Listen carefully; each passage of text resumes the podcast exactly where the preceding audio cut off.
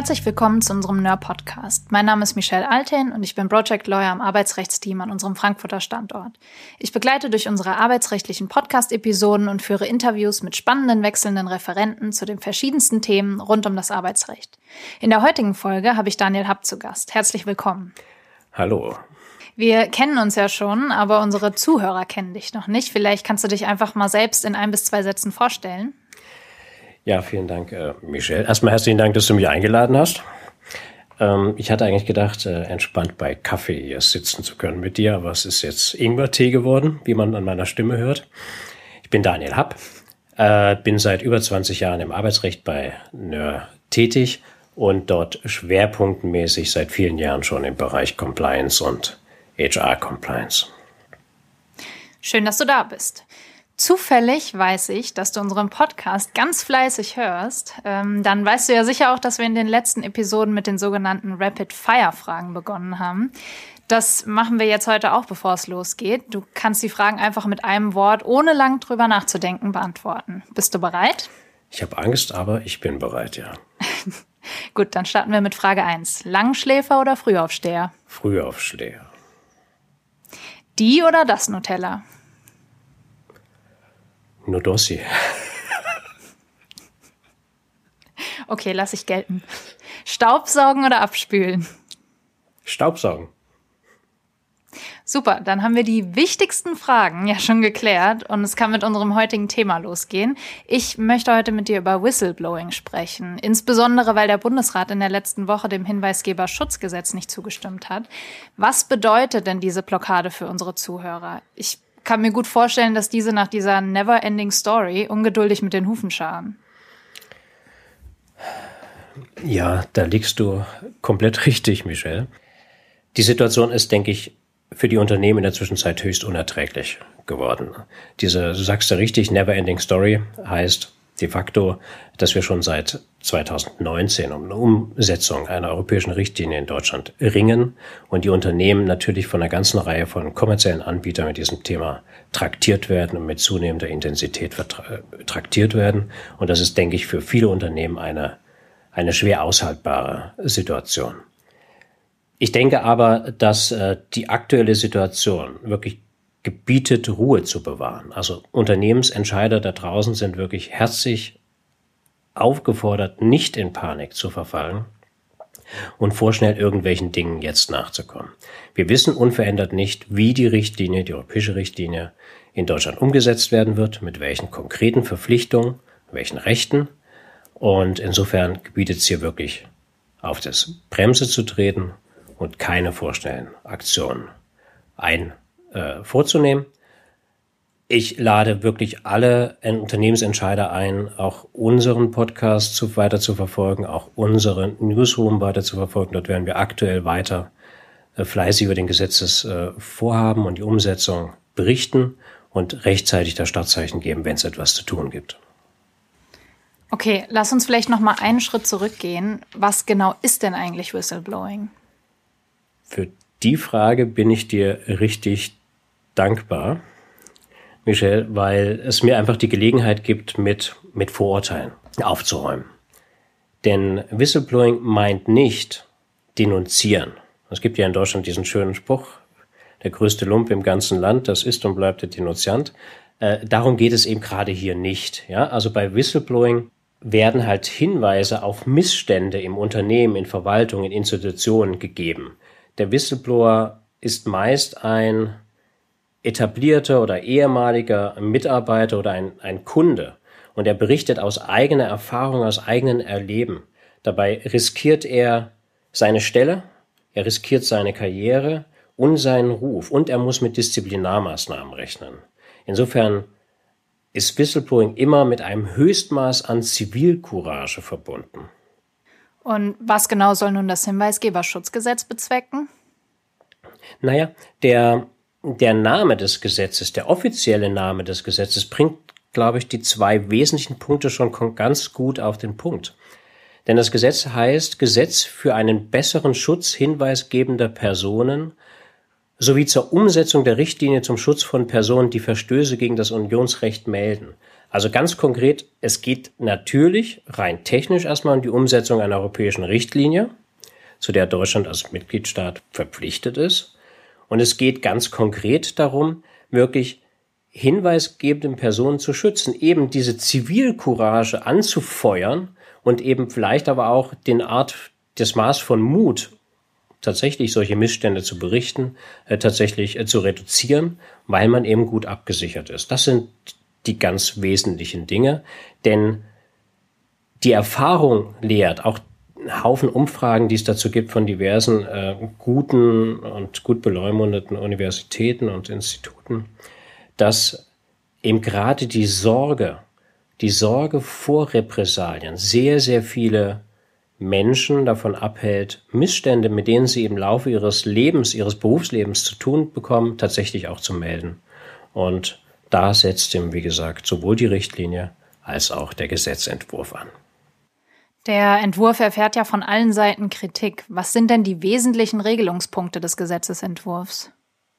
Die wesentlichen Regelungspunkte setzen aus meiner Sicht schon an der richtigen Stelle an. Der erste Punkt ist, dass tatsächlich versucht wird, hinweisgebende Personen, aber eben nicht nur hinweisgebende Personen, sondern auch noch zwei weitere Personengruppen besonders zu schützen. Das ist genau das, was herausgearbeitet wird, was zwingend erforderlich ist, damit es ein einfach und funktionierendes Hinweisgebersystem geben kann. Das ist zum einen die hinweisgebende Person, das sind aber auch nahestehende Personen aus das familiäre Umfeld. Denn wer ist bereit, tatsächlich Missstände offen zu legen, wenn er Sorgen, muss, Sorgen haben muss, dass sein familiäres Umfeld, seine Eltern, seine Familie mit Repressalien bedroht ist. Der zweite oder dritte Punkt, der ist genauso wichtig an der Stelle aber auch. Es wird aber, es werden auch die Personen geschützt, die Gegenstand dieser Meldung sind. Denn bekanntlich ist es nichts schwerer, als eben einmal einen ruinierten Ruf wieder zu korrigieren. Und deswegen sind eben auch diese Personen besonders geschützt, solange eben die entsprechende Nachforschung, die Ermittlungen nicht abgestellt sind. Das ist, glaube ich, der eine erste der Punkt. Und dann jetzt wird es leider ein bisschen technisch, Michel, das tut mir leid, ähm, geht es eben auch darum, wie eben dieser Schutz umgesetzt wird. Die ganzen Feinheiten, wie dieser Schutz äh, umgesetzt wird. Das heißt zum Beispiel, dass eben nicht jeder diesen Schutz genießt, äh, dieses Gesetzes, sondern es müssen eben bestimmte Voraussetzungen vorliegen. Diese Voraussetzungen sind sehr detailliert geregelt ähm, und äh, die werden eben, äh, sind ein wesentlicher Punkt äh, des Inhaltes. Der zweite Punkt ist äh, auch, wie eben solche Meldungen ähm, stattfinden können. Also an welchen Stellen. Also das Gesetz spricht dann von internen Meldestellen und von externen Meldestellen zum Beispiel. Ähm, es regelt das Verhältnis dieser, dieser Meldestellen zueinander. Es regelt das Verfahren in diesen Meldestellen und das Gesetz regelt sehr intensiv auch, wie in diesen Meldestellen eben auch die sogenannten Meldekanäle ausgestattet sein müssen. Also insofern ist das dann im Detail. Der Regelungsgrund und Zweck ist ganz, ganz einfach, aber im Detail ist es doch sehr vertrackt und äh, sehr detailliert geregelt. Okay, nochmal zu der ganzen Kritik. Wie kommt es denn überhaupt dazu? Beziehungsweise, was war im Bundesrat letzte Woche los? Durch den Bundestag ist das Gesetz ja kurz vor Weihnachten schon gekommen. Ja, ganz überraschend kam es ja noch nicht, äh, dass der, der Bundesrat ähm, sich dort quergestellt hat. Das ist, denke ich, äh, einem großen Lager eben bei den Kritikern geschuldet, äh, das ganz überwiegend aus dem Bereich der Union kommt. Insofern haben dann die Unionsgeführten oder Unionsbeteiligten Bundesländer am vergangenen Freitag eben blockiert. Was kritisiert dieses Lager? Ich nenne sie jetzt einfach mal die Puristen. Äh, sie kritisieren in erster Linie, dass in dem aktuell vorliegenden Gesetzentwurf deutlich mehr geregelt wird als in der Richtlinie selbst. Die Juristen nennen das eine überschießende Umsetzung. Ja, das ist ein, ein Punkt. Ähm, das heißt, es wird eben nicht nur die Meldung von Europarechtsverstößen, wie das die Richtlinie vorsieht, geregelt. Ähm, es wird eben nicht nur ein Meldekanal vorgesehen. Ja, das sind so die, das ist der eine Punkt, der dann abgeleitet natürlich äh, dazu führt, dass eben diese Kritiker sagen, äh, uiuiui, da kommt aber auf Unternehmen ein wahnsinnig hoher zusätzlicher Aufwand zu. Das andere Lager sagt eher, das geht uns alles nicht weit genug. Denn woher soll denn irgendeinen normal, ein normaler Mensch, und damit schließe ich selbst Juristen ein, ja, ähm, wissen, was jetzt wirklich tatsächlich unter diesen sehr langen Katalog der meldefähigen und schutzwürdigen ähm, Tatbestände fällt. Das ist gar nicht so ganz einfach. Ähm, der zweite Punkt, der sogar noch ein Stück darüber hinausgeht, ist, sagt, ja, es gibt so viele Dinge, von denen wir gar nicht hundertprozentig wissen, ob es Rechtsverstöße sind, geschweige denn die, die im Gesetzentwurf aufgelistet sind. Es müsste doch auch und es ist klar, aus welche Richtung diese Kritik kommt, es müsste doch auch unethisches Verhalten meldbar sein. Ja, im Großen und Ganzen kann man das zusammenfassen. Michel, wie immer, den einen geht's nicht weit genug und den anderen ist viel zu weit. Insofern konnten sich die Lager nicht verständigen und es wird wohl jetzt in den Vermittlungsausschuss gehen müssen. Und was sagst du zu den Kritikpunkten? Sind die berechtigt? der erwischte mich an einem, an einem wunden Punkt. Ähm, ich habe mir noch nicht zu allen Punkten eine Meinung gebildet. Fakt ist sicherlich, äh, dass äh, viele Veränderungen, die im Gesetzesentwurf auf der Zielgeraden eingearbeitet worden sind, Unternehmen vor große Herausforderungen stellen werden. Wie zum Beispiel eben die sehr jetzt kurzfristige Zulassung auch oder Verpflichtung, auch anonyme Meldekanäle zulassen zu müssen. Das wird sicherlich Unternehmen für eine große Herausforderung stellen. Das Zweite ist auch, äh, dass man nicht mehr Unternehmen nicht mehr völlig frei sind in der Ausgestaltung der Meldekanäle, dass es auch mündige Meldekanäle geben muss. Ich denke, diese kurzfristigen Änderungen, die werden in Unternehmen schon für große Schwierigkeiten sorgen und dort ähm, ganz Menge Mehraufwand erzeugen. Auf der anderen Seite finde ich, dass man durchaus hätte erwägen können, auch unethisches Verhalten als Meldetatbestand, schützenswerten Meldetatbestand aufzunehmen. Das ist meine ganz persönliche Meinung, weil es letztlich ja auch darum geht, bei all diesen Hinweisgebersystemen, bei als einem Teilfeld von in, unternehmensinterner Compliance darum geht, das Unternehmen besser zu machen. Und da hätte sicherlich auch die Öffnung in Sachen unethisches äh, Verhalten einen guten Beitrag leisten können. Zumal wir ja auch im Gesetzesentwurf auf, das ist, stimmt nicht ganz, aber an einer kleinen Stelle so einen kleinen Einschlag in Richtung unethisches Verhalten bekommen haben. Das ist jetzt überzogen dargestellt, indem eben kritische Äußerungen, verfassungskritische Äußerungen von Staatsbediensteten auch als ein Meldetatbestand eingeführt worden sind auf der Zielgeraden. Also insofern in diese Richtung hätte man durchaus weiter überlegen können. Nun, lass uns mal konkret werden. Wer müsste diese Vorschriften denn beachten und ab wann würden sie gelten? Ja, das ist auch ein, ich fange mal mit der einfachen äh, Frage an, nämlich ähm, ab wann sollen sie gelten? Das ist auch ein Grund, warum ich ganz eingangs gesagt habe, es gibt im Moment überhaupt keinen Grund, in Panik zu verfallen. Es ist mit Sicherheit so, dass die europäische Richtlinie und die Umsetzungsfrist für die Bundesrepublik Deutschland längst abgelaufen ist, nämlich seit Dezember letzten Jahres.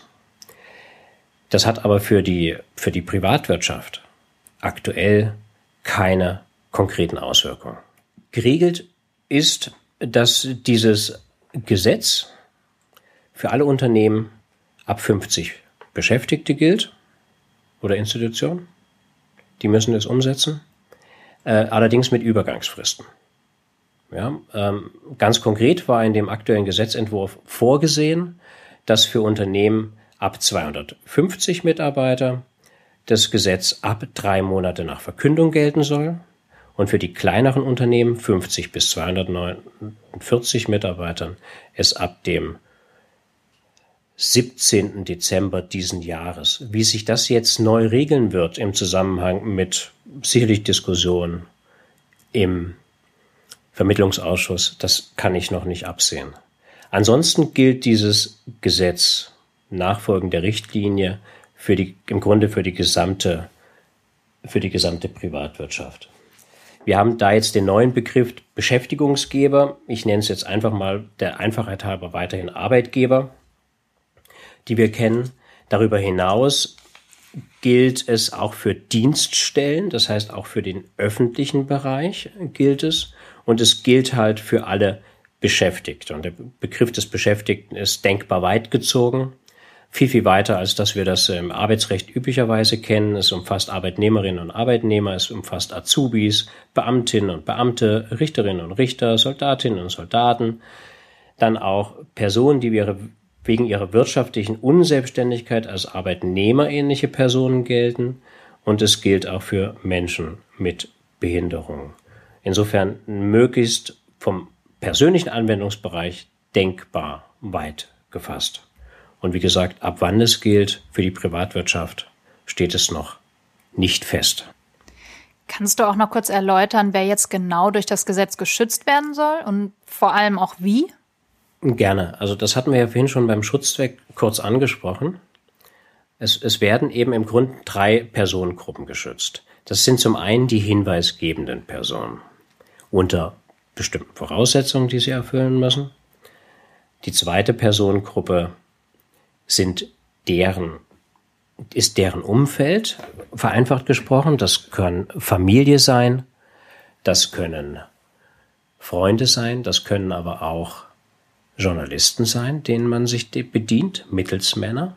Und die zweite Personengruppe, die große Personengruppe, die auch geschützt wird, das äh, sind eben genau die Personen, um die es gehen könnte, die halt verdächtig sind, Missstände verursacht zu haben, zu betreiben oder zu unterlassen, dagegen vorzugehen. Um halt auch, solange dort noch keine feststehenden Erkenntnisse vorliegen, diese vor Rufschädigung und Ähnlichem zu schützen. Wie werden die geschützt? Ein ganz elementarer Punkt an der Stelle ist das Vertraulichkeitsgebot. Das ist auch mit Bußgeld bewährt. Also hier haben Unternehmen auch wirklich sehr, sehr drauf zu achten und auch die entsprechenden organisatorischen Maßnahmen zu schaffen. Das heißt, Vertraulichkeit hinsichtlich der Person, die meldet und aller potenziellen Indikatoren, die auf die Person zurückschließen lassen. Dasselbe gilt aber auch für die Person, die eventuell im Verdacht stehen. Und äh, das ist ein, ein ganz wesentliches Kernelement von, von Schutzmaßnahmen. Der zweite Punkt ist, ähm, was hatten wir vorhin auch schon, der Schutz vor Repressalien. Repressalien kann alle Benachteiligung sein im Leben, vor allen Dingen im Arbeitsleben. Denken wir an Kündigung, Behinderung beim Fortkommen im Beruf. Ne? Also das sind im Grunde diese Repressalien, an das wir alle denken. Und da ist das der Trick, den der Gesetzgeber wählt, und der ist nicht ungeschickt aber auch stark in der Kritik, ist das Thema Beweislastumkehr. Normalerweise ist es ja so, dass man vor Gericht in einem Prozess alle für sich günstigen Tatsachen vortragen und beweisen muss. In dem Fall hier, in dem ein Mitarbeiter vor Gericht geltend macht, ich bin hier wegen meiner Meldung benachteiligt worden, ich bin wegen meines Hinweis bin ich gekündigt worden, können sagen, sich zurücklehnen und dann muss genau der Arbeitgeber beweisen, dass diese Maßnahme andre, also gerechtfertigt ist, und zwar aus ganz anderen Gründen geschehen ist, als eben dieser Hinweis. Und ich glaube, das äh, verschafft ähm, diesen Personen im Gerichtsverfahren eine deutlich stärkere Position, als es bisher in der ungeregelten Rechtslage der Fall war.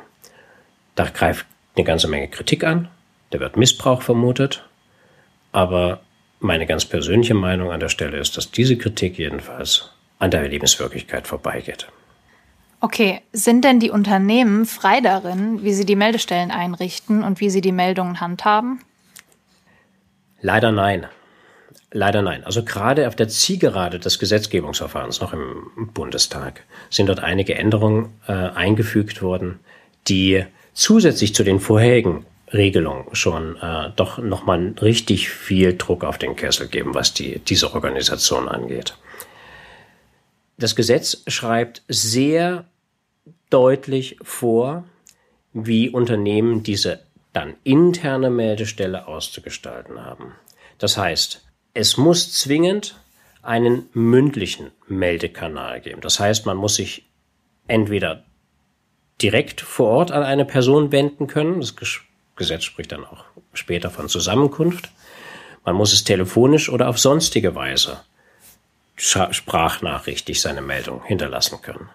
Das ist das eine. Man braucht aber auch daneben noch einen weiteren Kanal, wo man eben auch nicht mündlich melden können muss. Also es braucht schon mal da an der, zwei, an der Stelle zwei Kanäle. Der zweite Punkt ist, dass das Gesetz jetzt, der Gesetzentwurf, auch dafür redet, davon redet, dass eben neben der direkten persönlichen Meldung auch eine anonymisierte Meldung möglich sein muss. Und das ist eben technisch im Unternehmen herzustellen und äh, sicherzustellen, dass das auch tatsächlich funktioniert. Das ist das eine, wie das Unternehmen das äh, vorschreibt. Das zweite Punkt ist, dass das Gesetz sehr deutlich auch die Schritte beschreibt, wie in einer Meldestelle mit einer Meldung umgegangen werden soll. Das heißt, auch das Verfahren, wie in der Meldestelle miteinander gearbeitet wird, ist vorgegeben explizit.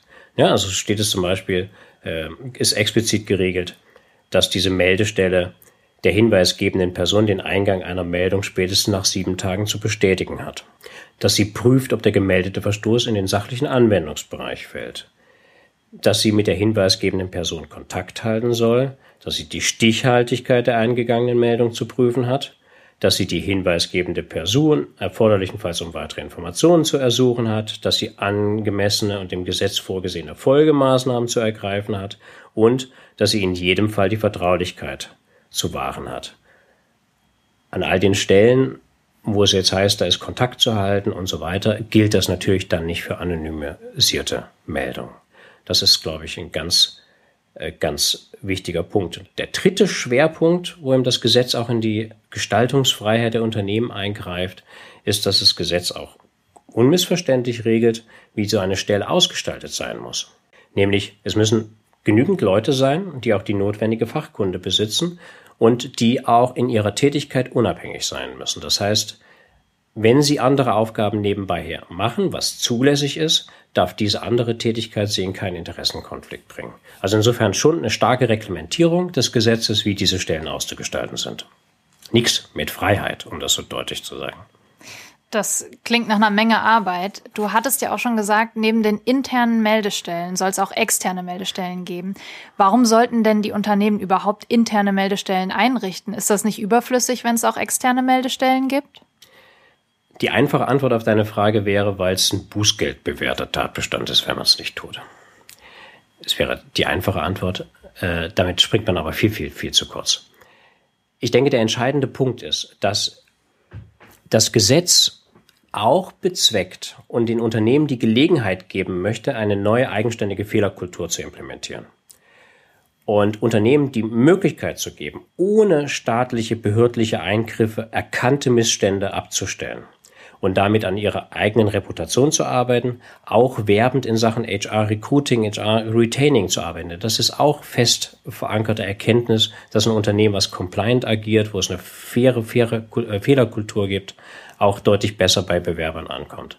Deswegen ist es aus unserer Sicht nicht nur die Sicht des Gesetzgebers, dass interne Meldestellen einzurichten sind, sondern dass es auch wirklich empfehlenswert ist, auch aus Arbeitgebersicht, auch aus Unternehmenssicht, solche Stellen einzurichten.